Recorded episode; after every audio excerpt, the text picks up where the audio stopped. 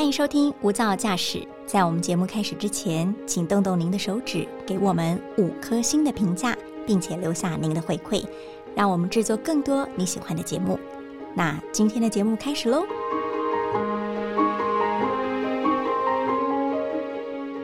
您好，欢迎收听大爱电视、大爱新闻所直播的 Pocket《无噪驾驶：一百种看世界的眼光》单元。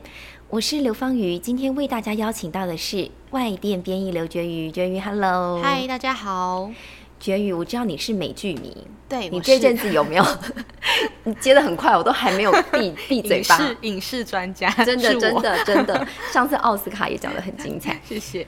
最近你比较疯的，比如说以 Netflix 来说好了，比较疯的影集是什么？你前阵子我看的是那个《创造安娜》啊，对，跟俄乌大战有关了哈，有一点点关系，会好奇。嗯哼，对，我记得这一部剧里面呢，有一些篇幅在讲俄罗斯的寡头，对，有提到一点。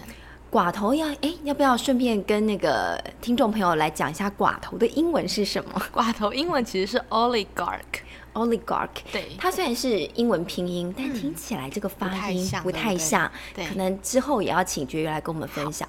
可是其实寡头哦，就我的认知，我就知道说，其实大家应该耳熟能详。对，英超切尔西的大老板，对对对，没错，就是寡头嘛。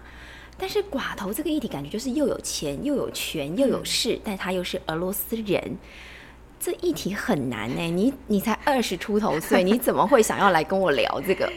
主要就是因为我自己本身在看新闻的时候，常常看到这个词，但是我又不知道他具体到底是谁，为什么都是俄罗斯人，为什么都是胖胖的，然后秃头的大老板？对，为什么我不叫，比如说 Meta Meta 创办人，我为什么不叫他？对啊，为什么不叫他？寡头，对对对对 对，但是所以我就很好奇，到底他们是谁？然后为什么他们可以这么有钱？然后是怎么出来的这一群人？我就想要去了解一下。有有有心之向往吗？嗯，希望可以啦，但是不要成为寡头，对不对？我们可以成为富商啊之类的，有钱或是劫富济贫啊之类的啊。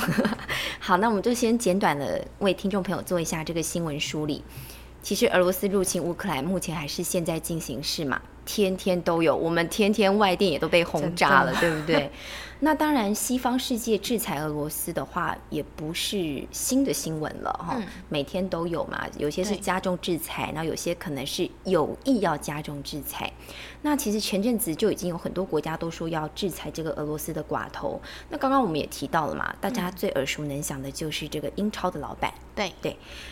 我还记得他有一个新闻，我真的印象深刻，他中毒了。哦，对，这个也是闹了一波一阵风波。对，因为他就是想说，他要把他的污名化来，你知道，大概是往善的方面来来走，所以他就想说，哎，我来搭起这个友谊和谈的桥梁。所以他就是代表去谈判了，对。结果他就说：“哎，我只喝了几口水，吃了几片巧克力，我回来就头晕目眩、头肿脸肿，甚至还失去了视力好几个小时。”嗯。然后很多的情资的专家就分析说，而且不止他嘛。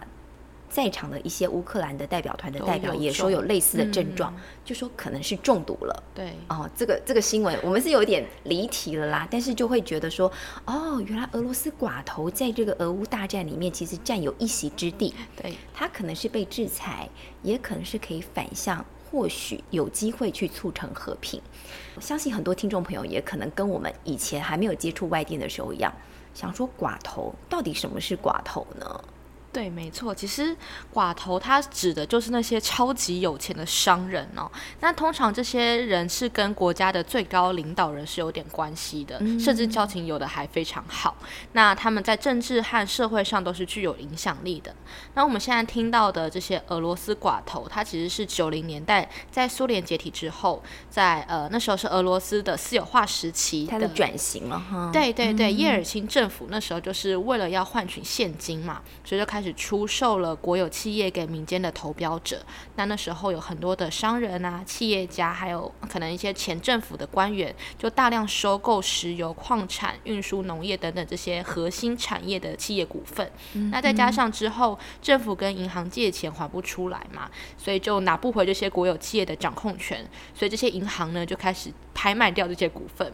那听说整个过程是超级腐败的啦，都 都是拍卖会的银行最后会得标，所以导致很像是私下已经对已经有这种就是私下交易有这些官商了勾结，嗯所以导致这些寡头就变得越来越有钱。哦哼，所以可以说啊，这些有权有势、这个金字塔底端的这一群俄罗斯人，嗯其实他们在军事啊、政治能够占有一席之地，其实跟历史政治的背景是脱不了关系的，甚至可以说是推波助澜嘛。对，没有错。那我们其实也知道，其实举世皆然，不止俄罗斯。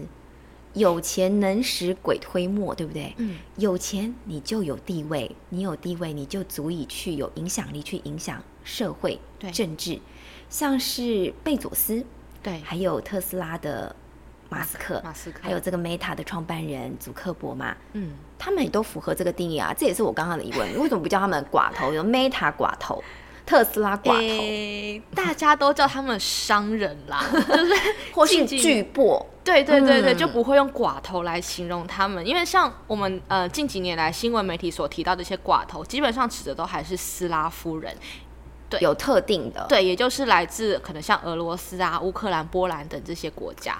其实讲这个，我又想要离题了。我真的，你刚才一讲斯拉夫人，我就想到了这个本是同根生，相煎何太急。真的，本是斯拉夫民族，为什么要打仗？现在打成这样，对对对，打成这样，然后寡头也被波及了嘛，吼。对啊，那现在讲到哦，原来他们都是斯拉夫人，所以缘起就是苏联时期那哎、时候其实不是哦，其实呃，这个寡头这个概念很早就已经出现了，像是呃那时候是希腊的三大哲学家之一柏拉图，柏拉图都牵上关系。在公元前三百七十五年，超久之前，他的著作《理 想国》里面就有提出了五五种不同的政哎，体，以前考试考过哎，对，以前都有背过，大家复习一下，包括了有贤人政治、军工政治、寡头政治、民主政治跟暴君政治。嗯对，那像里面这个寡头政治呢，指的就是有钱人来执政。那它的英文就我们刚刚也提到 oligarch，它其实是最开始是来自希腊语，它是由 oligos 跟 archo 这两个分别是呃少数跟统治的意思。嗯对，这样结合起来就是极少数人拥有权利。嗯哼，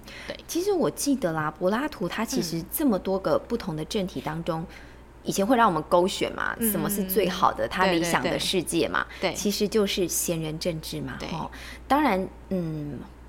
换到了现代不一定是，但是绝对不可能是寡头政治或是暴君政治，真的不是会。是理想值嘛，哈、嗯。所以刚才会讲说，哦，其实这个 oligarch 这个字代表的就是权力财富的核心佼佼者，是，那现在会知道了哦，原来他是从柏拉图的时代就有的一个名词，直到苏联解体后发扬光大。对，那现在因为是因为普廷嘛，他开战了，所以又上新闻，这个名词大家反而好像常常都可以听到。那到底跟过去讲寡头有什么时代背景之下的变化吗？呃，其实普廷上台之后，还产生了另外一种新的寡头，而且还有新的名字，叫做 Silovark。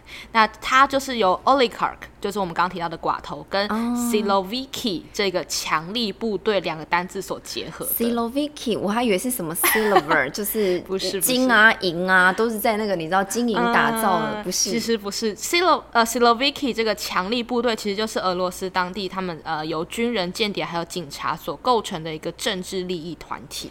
等一下，就是苏联版的红卫兵吧？就是一个清算的一个国家机器哈。啊，对，那呃，这些就是新的寡头 Silo Silovark，这些人很多其实是在普廷的 KGB 时期就认识普廷了，或是在他呃政治早期的时候在他手下工作的。爱将啊，对，普廷的爱将。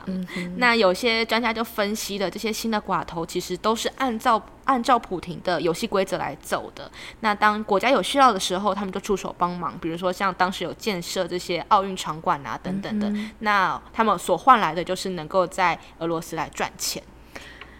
有钱就出钱，然后可以帮助自己再生后续的财富。对，更多财富。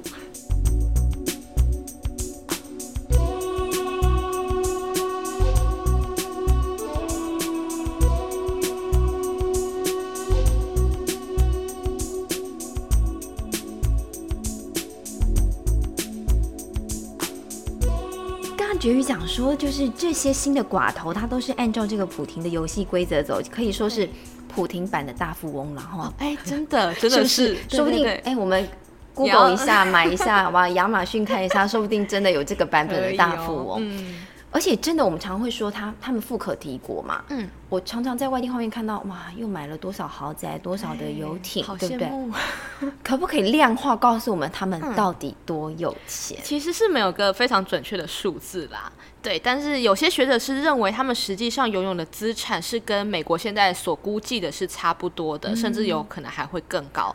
那还有人是预估，这些极少数在海外的寡头的资产，是相当于全俄罗斯境内所有民众所拥有的资产。其实美国他们西方。世界比较好预估，是因为这些寡头，他们大部分有些甚至是常驻海外，或者他们的子女，嗯，都在海外，而且还有非常多的投资，多角化的经营，所以才有办法去估算嘛，也蛮精准的这样子。那呃，其实他们每个人的身价动辄就数十亿嘛，那如果美元它对美元 美元哦，再多一点的话，甚至有可能是超过数百亿美元。等一下。我觉得有点平行时空了哈，数百亿，你要不要给大家一个？对对对，给大家一个换算的参考值，不然我们听起来以为是几百块了。好，那给大家一个比较近一点的，像在一零一大楼，大家都知道嘛，当年的造价是新台币六百亿元，很惊人。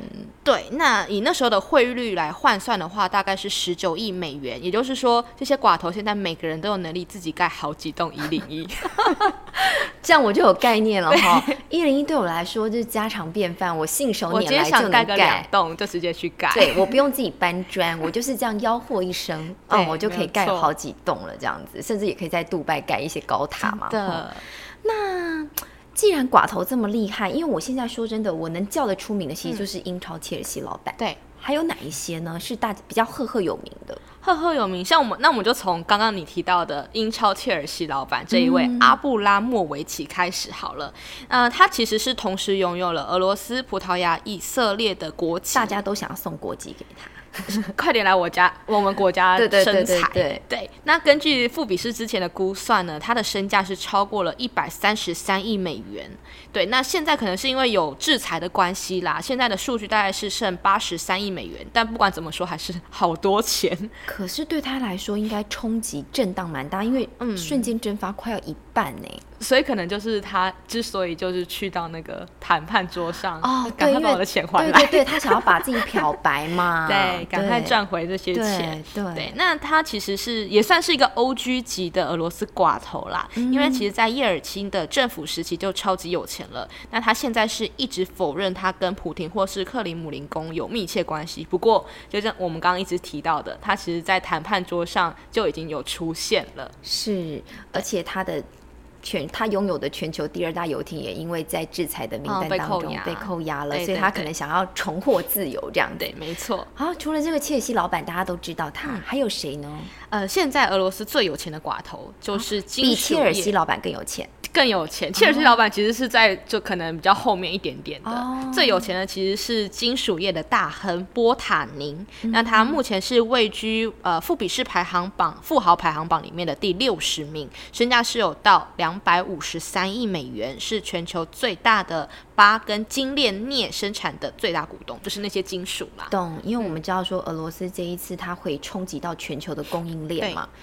还有没有办法出口出去，就是因为它不只是世界粮仓，对，其实它也是很重要的钢铁的金属的生产大国。没错，那还有一位，我觉得还有一位，我觉得超酷。那好，我们刚刚已经从这个切尔西老板讲到这个金属大亨，那这一位呢？这一位传说中是普廷最爱的寡头之一，普廷的爱将。就是他叫他叫做尤斯马诺夫，那他也是金属，还有另外一个是电信业的巨甲，那同时也是国际的击剑总会主席。西方世界很喜欢这个运动嘛？对对对，他之前自己也是击剑的运动员啦。那根据富比士，他现在的资产大概是至少有一百三十五亿美元。对，那他其实之前也有投资过两家的英超足球俱乐部，可以说是算是一个嗯运动型寡头吧。好，我觉得这三位都让我们印象深刻，对对对对，都很有钱，没而且错有一些其实帅帅的哦，哦，其实切尔西老板就蛮帅的，对对对他不是那个秃头胖胖哎哎的，不是那种我们好像印象中电影里面的寡头的技高的，对，对，是其实是有颜值的哈，对没错。有颜值有内涵又有钱。又有钱，嗯，好，我们刚才讲到这么多的巨波这些寡头哦，那因为就是新闻俄乌战争开打呀，他们经常出现在里面嘛。那我们刚才有说了，他们的游艇被扣押了对，豪宅不能进去了，还有哪些具体的制裁措施？呃，其实包括呃，像是以寡头的制裁来说了，像美呀、英、瑞士等国家都是冻结他们的资产嘛，还有刚刚提到的扣押游艇啊、喷射机、轿车、豪宅等等。对，那另外还有欧盟是正在考虑想要撤回黄金护照。哦，我当初看到这个新闻的时候啊，其实我很多问号。什么是我想说黄金护照对，我想说跟我们的黄金存折一样吗？对，或者跟我们的那什么外币存折一样吗？啊，其实不太一样，因为它就是指有钱人透过投资某一个国家的房地产等等，就能获得那个国家呃公民的身份，进而拿到护照。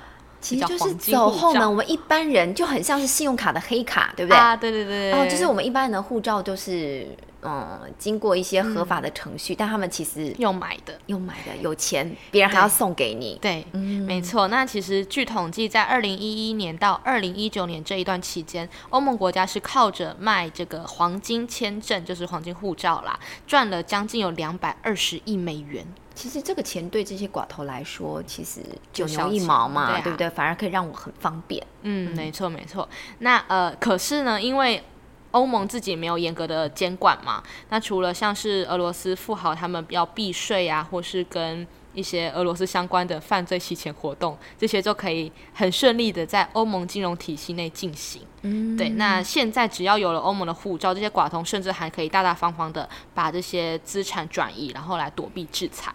而且有很多的，其实欧洲国家是避税天堂，对，没对错，。反而钱滚钱啊，滚得更厉害。对，好，那我就有个疑虑了嘛。嗯俄战这个一个多月打下来，甚至其实呃，美国不管是智库还是他们的国防部五角大厦都已经有说了，嗯这场战可能会变成长期战。嗯嗯这样旷日费时的打下去，那国际之间一直在寄出制裁，真的有效吗？嗯，其实我们确实是也不太知道制裁到底对于寡头他们来说有没有太大的影响啊。可是结合各国的其他一系列针对俄罗斯本身的制裁来说，数据上来看的话，俄罗斯的货币卢布确实是在短短几天之内就大贬值。如果去看这个汇率曲线图，简直就可以说是悬崖式的下跌哦。那俄罗斯的证券交易所其实也是暂停股市交易有长达两周多，确实，嗯，其实就算普京自己撑得下去啦，俄罗斯民众可能也没有想要跟他一起这样好。有啊，我们都看到了，其实民怨四起嘛。那时候 ATM 前面大排长龙，嗯一开始还有很多人就是挺乌克兰上街来示威，结果全部被逮捕了。可是你有没有发现，最近新闻当中没有就越了？来越少我觉得是因为西方媒体退出了，哦因为他们在俄罗被斯，嗯，可能也会有性命堪忧啦。所以你看，你已经看不到这些新闻了。嗯，对，现在只剩下俄罗斯国营媒体在境内是，是，然后可能有一嗯些官宣啊等等的。对，那其实从就算我们看不到，不过有另外一个蛮有趣的数据，就是自从战争开打以来，如何离开俄罗斯这句话，是在俄罗斯国内的 Google 上面，它的搜寻次数飙到了近十年来的最高纪录，大家都想走，那他们还有相对民主啊，呃 还愿意让人家搜寻这个 Google，对，Google 没有关，Google 还没有关 哦。好啦，真的是这个战争再打下去，嗯任谁都受不了，对不对？对啊外敌内耗等等啊。真的，而且其实说真的，刚才觉月讲到的，嗯到底这些制裁不管再加重力度，对于对这些金字塔顶端的寡头，到底有没有利害关系？其实嗯也难免啦。如果你如果再继续旷日费时这样子给他压榨下去，或者给他制裁下去的话，难免他们不会跌下神坛，摔个鼻青脸肿，对不对？对到时候我们可以说寡头都不寡头了，然后再放大格局一点来讲，就是。啊，战火下生灵涂炭，老百姓都不老百姓了，对不对？我们最近又看到什么又攻下一城，嗯，继布查之后，你今天又说又另外一个基辅附近的近郊更惨烈，是不是对？呀啊，这样生灵涂炭下去，哎，真的是，觉得不想再看这些血染的东西了啦。希望对于我们来说，其实不管有钱没钱，无非是好好过我们的安生小日子嘛。对，活下去最重要。对，你说这个到底可不可以往财富的呃正向发展？这个还是一个未知数，但起码要保命嘛，哦，过一点好好的生活。好，也谢谢绝宇今天来跟我们分享俄罗斯寡头这个议题，也希望对听众朋友有所收获喽。那我们就下次见，拜拜，拜拜。